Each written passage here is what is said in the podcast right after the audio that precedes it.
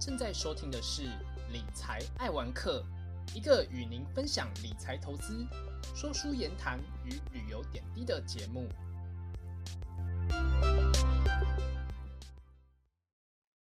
大家好，这是汤姆来说书的第一集，我是主持人汤姆。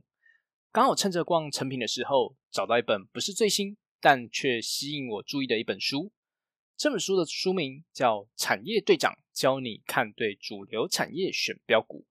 算是目前市面上少数从法人投资研究的角度，并且以产业为主题筛选标股的一本书。作者张杰就是法人出身，过去在担任证券公司的研究员与经理人的时期，拜访过超过一千家以上的公司，具有雄厚的产业与个股的研究经验。那在各种产业当中，我们要如何找到有前景的产业呢？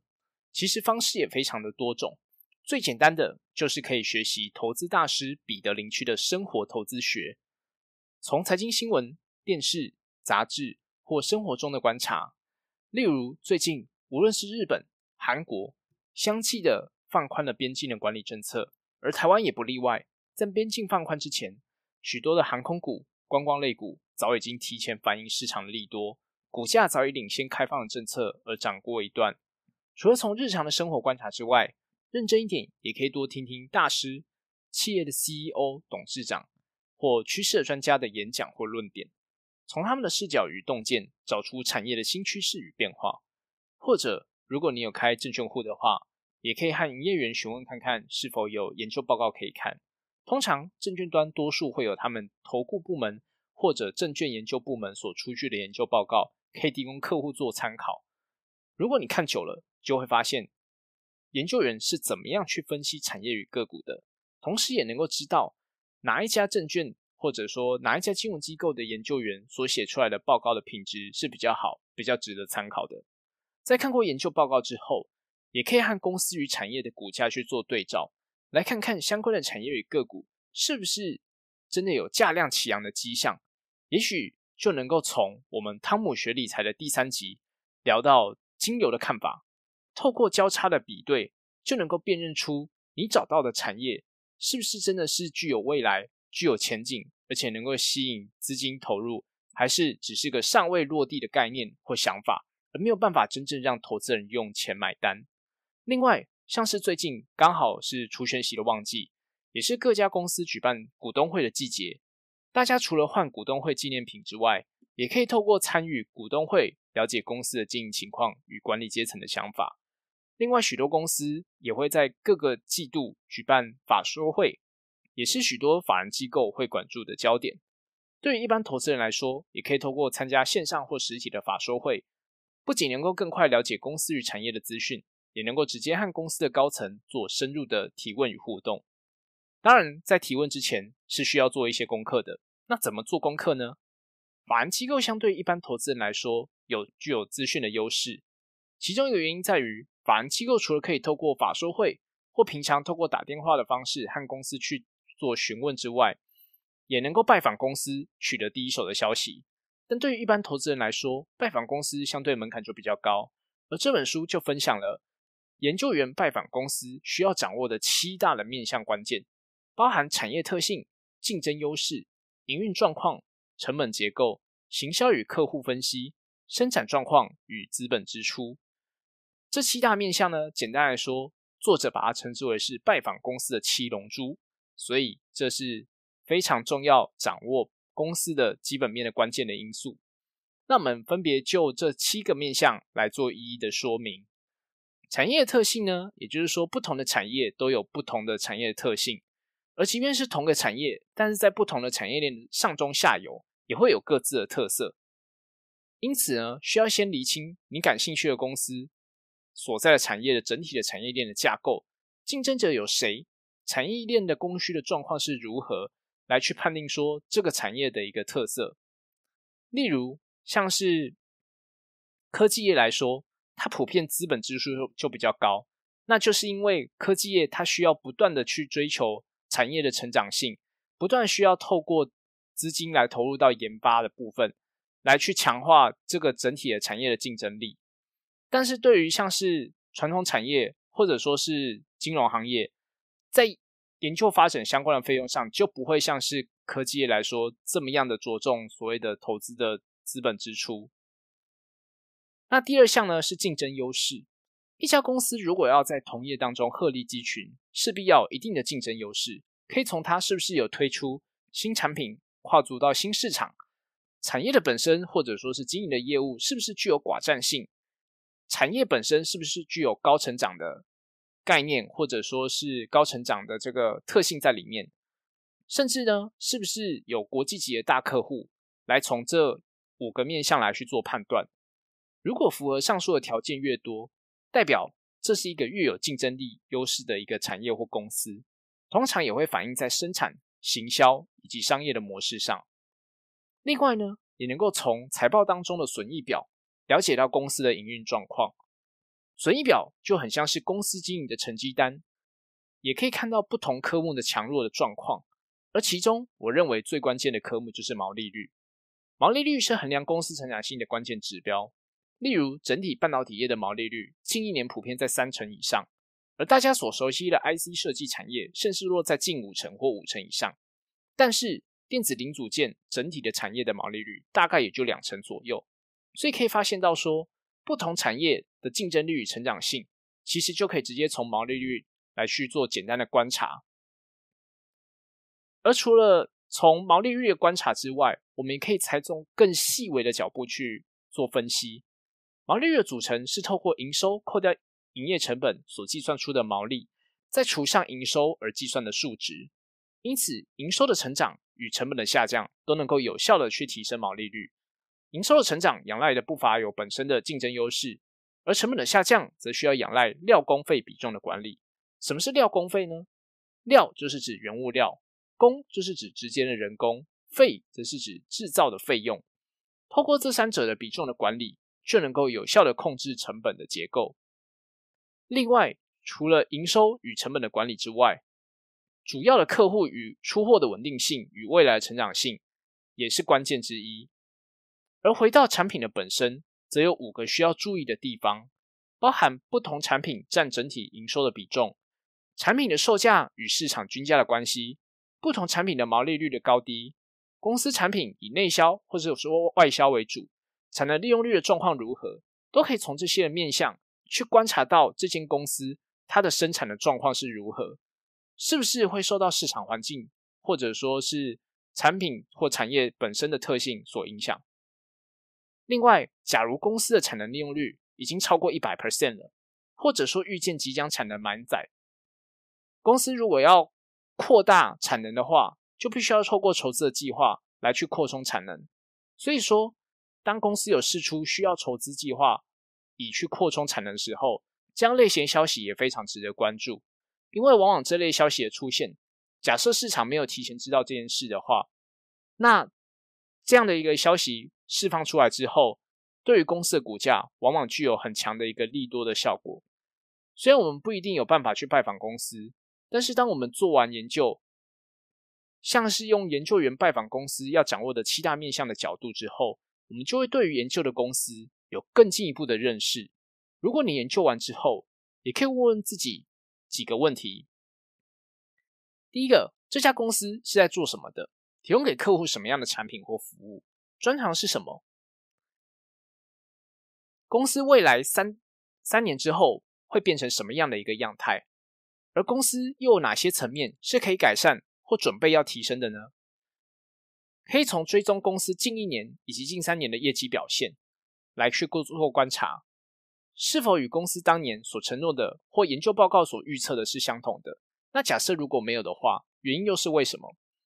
那从现在来看，这个原因是不是还存在？透过这些的问题，可以更理清你对于公司的认识，并且知道这间公司的强项、弱项、未来性与目标的达成率。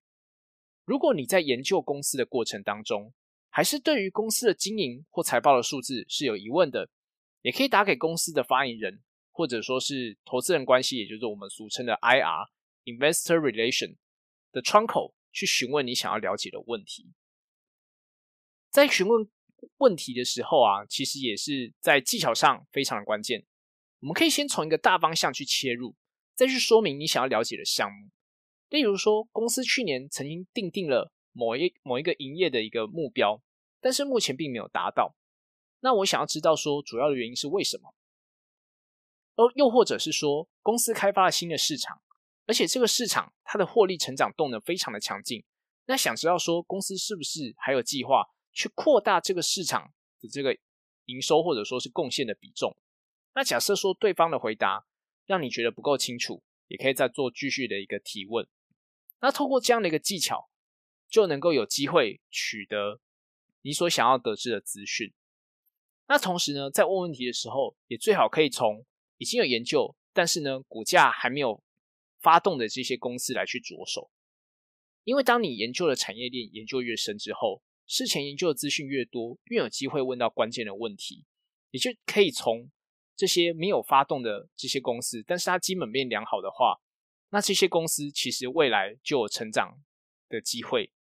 好公司是不会寂寞的，尽管正义迟来，但是终究会来。而另外呢，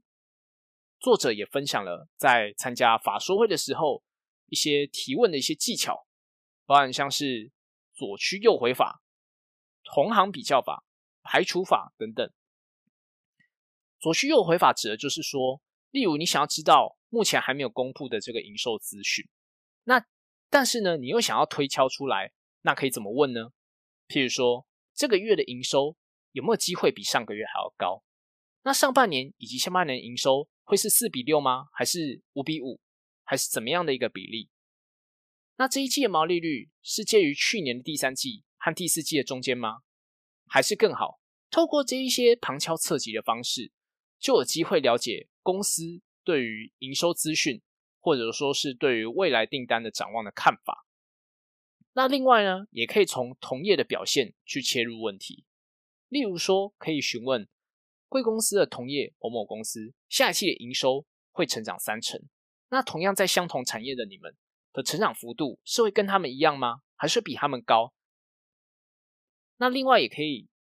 尝试另外一个例子，例如说，贵公司的下游的某某公司下个月营收会成长两成。那你们的成长幅度会是跟他们一样吗？或者说是跟他们是比较比他们高或比他们低等等？可以从同业的表现去推敲推敲它上下产业链公司的表现。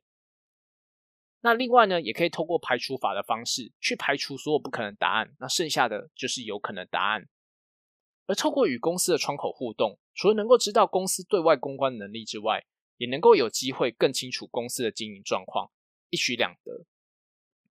而当我们做完了这些功课之后，我们要怎么样去判断这间公司是不是一间可以投资的公司呢？除了刚前面提到的基本面的判断方式之外，接下来我我们再来多提两个最关键可以判断可投资公司的面向。第一个是成长的动能，成长动能呢多半是需要透过询问公司才能够去确认的。例如前面所提到的，呃，五个基本的要素，公司未来的一个业绩的展望或预测，来去了解公司对于整个产业未来前景的看法。那另外呢，就是跟公司的股价的评价有关的指标。那我这边呢，举了两个作者在书上提到的例子，像是本益比与本益成长比。本益比呢，是市场用来判断目前股价相对于获利是不是高于平均值的一个指标。它的计算方式是股价除上近四季的累计 EPS，一般合理的本益比的范围大概是落在八到二十倍之间。那通常呢，我们以一般平均状况来说的话，低于八倍可能代表说股价过低，或者说有其他原因；那超过二十倍，可能就代表股价偏对，或者说它是高成长股。但是呢，成长股来说的话，本益比就相对容易失真，因为分母是使用的是过去的历史资料，就没有办法反映未来的获利。所以就关键在于这个分母，分母的 EPS 会需要的是预期未来的这个 EPS，但是预期未来 EPS 要怎么样去估计，又是一个艺术的问题。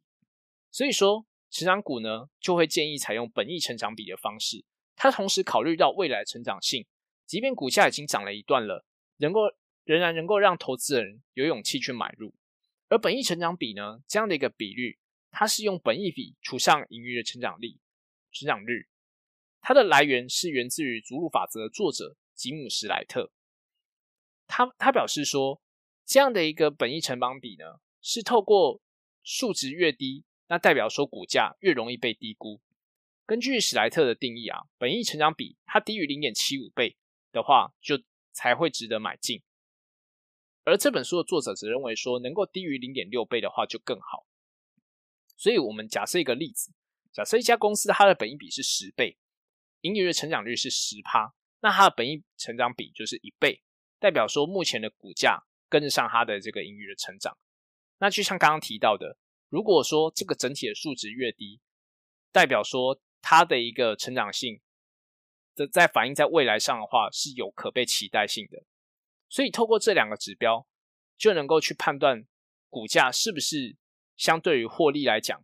它的一个是不是有高于平均值的一个状况。那假设说，如果你今天遇到一个获利相对比较不稳定的公司的时候，相对的来说，就比较不太适合用本益比来去做衡量，反而就比较适合用股价净值比。那这部分的话，关于股价的一个评价，我们会留到未来的节目中当中再去做说明。所以说，归结上述来说的话，研究供应链达成三个目标，去选出优质的标的来说的话，我会归纳三个一个比较主要的一个目标，包含像是要找出获利率比较高的商业模式。那另外呢，也要去优先投资在高毛利的一个标的上，最好这间公司它的营收中成本是比较低的，附加价值也高。那另外呢，也需要去留意到它整个产业链所在的环境，它是不是有潜在的风险。那除了从基本面的角度去分析公司之外，作者也将筹码面与技术面的观点纳入。我认为这样的一个方式能够让投资的分析更完整而全面，反而不太喜欢说只追随或是只愿意学习特定的流派的方式。例如说，可能有些人他会喜欢分所谓的基本面派、技术派、筹码派等等，而他可能就只特定只学，譬如说基本面派的方法、技术面派的方法或者是筹码派的方法。我认为说，只要你有好的方法。能够长期稳健，或者说有策略性的获利，的确都是好的方法。但是也不要去排斥不同流派或是不同方法的人，他的一个选他的一个投资或者说是投机的方式。那接下来呢，我们要介绍的是筹码分析的部分。筹码分析的话呢，这边归纳出六个比较关键的一个筹码的重点与指标。那为什么筹码会重要呢？因为呢，市场上的资讯。往往会引领资金的一个流入，而筹码就会追逐这些题材。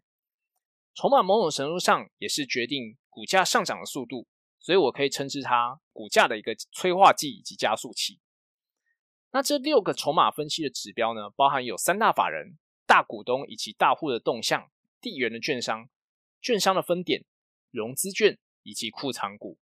那三大法人呢？相信大家都蛮知道，说它其实指的就是外资、投信以及自营商。大多数关注的还是外资以及投信他们的一个持股的变化。那大股东以及大户的动向呢，就可以去留意持股四百张以上股东的变化。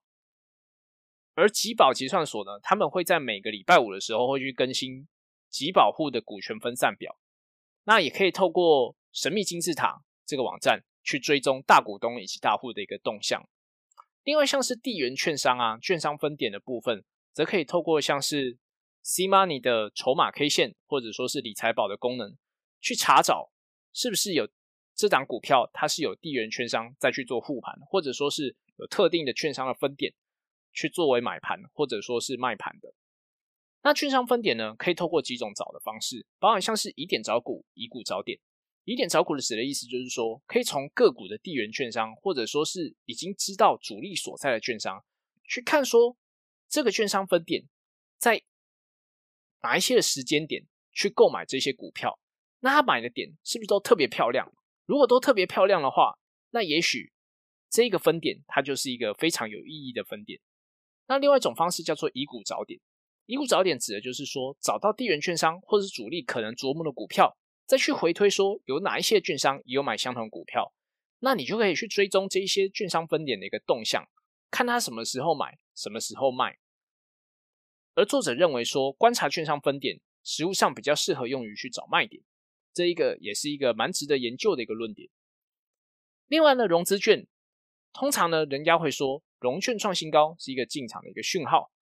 中小型股呢的融资券可能是主力在操作，因为主力呢为了去降低持股的成本，或者说是方便多空的操作，通常会在低档的时候利用融资去吸纳筹码。当股价来到高档的时候，或者说是融资暴减或融券暴增，那就要小心主力有可能是在出货，股价就有可能暴跌。那库藏股呢，则是公司呢为了去减少市场上已发行股票数量，或者说公司认为。目前的股价已经够便宜了，那就透透过长股的方式来推升股价的一个上涨。那以上这六个是关于筹码分析来说，作者所提出的六个比较重要的一个指标。那另外呢，作者也有提到技术分析的几个原则。那我这边分享几个比较重要的原则，包含像是只在多头买。为什么只在多头买呢？因为多头买胜率相对高，在空头买。你需要更着重在你的选股的能力，而且往往选到的股票涨幅也不会像多头的时候这么样的多。另外一点呢，也可以从价量来去观察资金的一个流动的方向。假设是高档爆大量，也就是周转率大于二十趴的时候呢，就有可能是快速拉回的开始。所以必须要透过价量的一个观察来去了解这档股票它的一个资金的一个动向。另外也可以从 K 线的均线去推算成本。像是有一些的财经的一些软体，譬如说像是 XQ 或者说是 C Money，它都会有去计算所谓的一个，譬如说是主力的成本、外资的成本线等等这样的一个资讯，那就可以透过这些成本线的资讯去观察说这些呃主力啊或者说是法人他们的一个成本大概是落在什么位置。那另外呢，主要就是从以上基本面、筹码面、技术面的一个观点。来去分析怎么样去操作股票的方式，这大概是作者所提出的几个建议。那接下来呢，其实就是关于心法的部分。心法的部分呢，其实作者分享了几个重点，我认为是非常值得和大家分享的。包含像是少赔大钱就是赚，决定停损的四个机制。停损这件事情呢，其实可以很主观，也可以很客观。那作者这边分享了几四个决定停损的一个机制。包含像是买进的理由如果消失的话，基本面或者说产业面转差的时候，你就需要考虑停损了。另外一个部分的话，则是当遇到系统性的风险，例如像现在在市场的环境开始意识到通膨升息所带来影响的时候，大盘崩跌了，这时候呢，你就可以考虑适度的去减码你的一个持股的部位。第三点则是说，损失达到绝对金额或是绝对报酬率的时候，你就可以设停损。例如说，你可能设定啊，可能赔掉二十趴的时候，那你就需要把你的部位可能控制到多少的比例以下，甚至是全面的出场，来去达成你的停损的条件。第四种则是透过技术面的判断，去当做你的一个停损的讯号，例如像是跌破整理的平台啊，跌破前坡的低点，或者说是跌破季线等等的方式，来去当做停损的这个机制。那未来我也会来分享。我自己是怎么看待停损这件事情的？而大家可以发现到，说作者其实分享到需要研究的一个公司的面向，其实非常多元。那这些研究其实是需要花费相当多的时间的。而作者本身身为法人机构的研究员、经理人，所以他也非常的努力来去实行所谓的六六六法则。透过这样的一个很努力的方式来去研究产业趋势。所谓的六六六法则，就是每天六点起床。每天工作十六个小时，一周工作六天，其实是非常勤奋的方式来去研究整个产业与个股的。那透过这样一个努力，相信其实对于一般投资人来说，也许很难。但是当你努力久了，简单的事情重复做，就会有一定的一个结果以及成绩。那最后呢，作者也有提到关于买卖的一个操作的一个策略，包含有几个操作的方式，有包含顺势交易。停损离场、加码摊平，以及金字塔的买法。顺势的交易指的就是说，当股价上涨之后，你可以进场加码，而伺机的停利。加码指的就是说，当涨势如果符合预期的时候，你就可以按照你自己的计划去加码。那停利的话，则是说，你可以当获利达到绝对金额或者绝对报酬率之后，你就适度的停利。譬如说，可能是达到三十趴，或是二十趴，你就可以停利出场。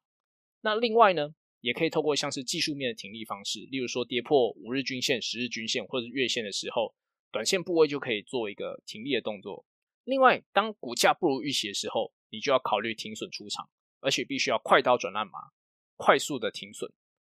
那也必须要去记录说这笔交易你停损的时候所发生的损失。那在停损当中，你是怎么样去判断你是要去做这笔停损单的？投资过程是不是有下错决策？还是说，其实你是下了正确的决策。虽然说停损赔钱是一件令人难过的事情，但是不要气馁，再去寻找下一个可以投资的标的，让你透过下一次的投资来去获取你的这个信心。那加码摊平呢，就是当你已经有信心，股价上涨之后，你已经有赚钱了，那再透过加码的方式扩大你的部位，再去做加码。而另外，刚刚有提到两个金字塔的一个买法，哈，就是涨越高买越少，或者说是涨越高买越多。而我自己是认为，是对于股票来说的话，最好是在越低档的时候买越多，越高档的时候买越少。也就是所谓的涨越高的话，其实应该要买越少。当然，这就必须要去考量你自己对于整个股票产业的投资趋势的判断。但是呢，缺点就是说，如果你一开始看错，却已经大量持有的话。当股价不如预期的时候，你就会发生重伤，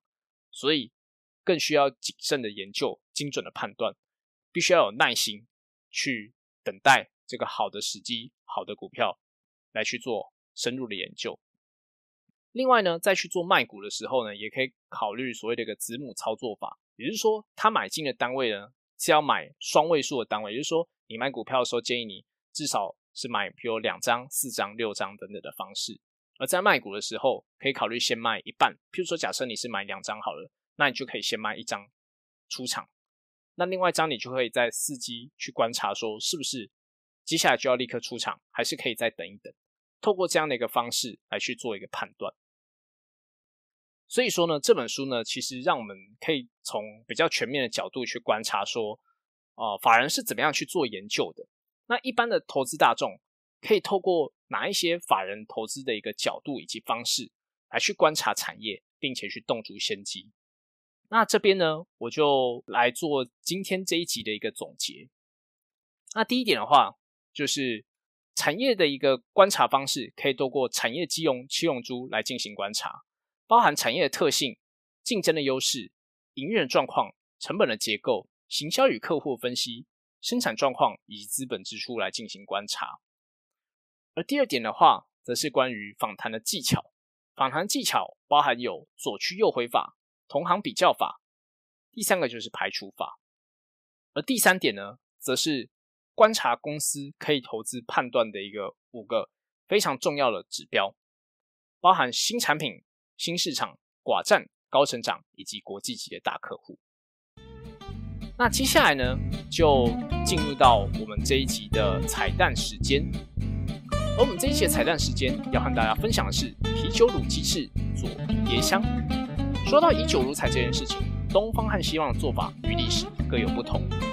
过去呢，酒通常是用来提味居多。食物与厨艺的作者哈洛德马基就说，食物中加入酒能够带来独特的风味，包括酸、甜、鲜。那为什么会有鲜味呢？主要是来自于麦氨酸与琥珀酸。还有酒精与食物中其他物质的结合，生成崭新的香气以及更具深度的风味。从汤、酱料、炖肉到鲜奶油、蛋糕，甚至是舒芙蕾，厨师都能够用葡萄酒去做料理。而中式料理对于酒的运用相当多元，例如说最忌最后一道工序就是用黄酒腌制，烹煮脂肪比较多的肉类或是鱼肉。中式料理也会用绍兴酒或啤酒来去帮助脂肪的溶解，产生酯化反应，因而产生具有香气的汁，来去使整体的菜肴香而不腻。酒除了增加风味之外呢，在入菜上其实也有营养上的好处。国外不少的营养专家也认为说，酒可以当做水之外的油的替代品，来去减少人们对于油脂的使用与摄取。用不同的酒类，适合入菜类型也大不相同。例如像红酒，通常都是用在红肉的煎、炖方面；白酒呢，则多用于白肉和海鲜，特别是蒸以及煮汤；香槟呢，则多加入所谓的冷汤当中，在气泡还没有消掉之前去做冷冻，而产生血泡的效果。而我们今天所使用的啤酒，则因为气泡及麦香，常被利用在炖肉、煮汤。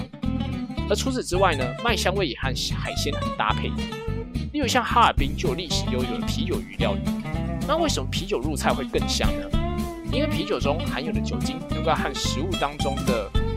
酸去做反应，来去产生芳香，而且有发挥有挥发性的脂类化合物。脂类物质不但能够去除菜肴当中的异味，还能够使所制造出来的菜肴能够更加的美味。同时呢，啤酒当中还含有氨基酸，在烹调当中能够和食盐去结合，生成氨基酸钠盐，而使得鱼或者是肉更加的美味。而我们今天呢要做这道啤酒卤鸡胸佐迷迭香的料理呢，需要准备的食材包含有鸡胸肉六块、大型的洋葱一颗、新鲜迷迭香两到三支、啤酒三百三十 ml、面粉适量、橄榄油适量、盐适量、胡椒适量。而步骤呢，则是先将鸡胸肉洗干净，之后用厨房纸巾将水分吸干，接下来将洋葱切片。注意哦，这里的洋葱不需要特别切成丝状的，就切片就好。在踏平底锅当中加入适量的油，大火去热锅。接下来将鸡胸肉放入，开始煎肉，并煎到两面呈现金黄色之后，再将洋葱、迷迭香、盐及胡椒倒入锅中，最后再倒上啤酒，盖上盖子，煮小火焖煮大概四十五分钟。而当你大概焖煮时间大概到了二十到二十五分钟的时候，就要开始注意汤汁是不是足够。如果说汤汁已经收得很干了，那就可以斟酌再加入适量的水或者说是啤酒。假设如果太干的话，那同时也可以把鸡肉翻面，或是把酱汁淋在没有浸到酱汁的这个部分。这道菜的酱汁注意是不需要去收干的，因为其实它最精华美味的部分就是酱汁的部分。那四十五分钟到之后，就可以开盖，准备盛盘，开始吃这道料理喽。那这是我们今天的节目，谢谢大家的收听。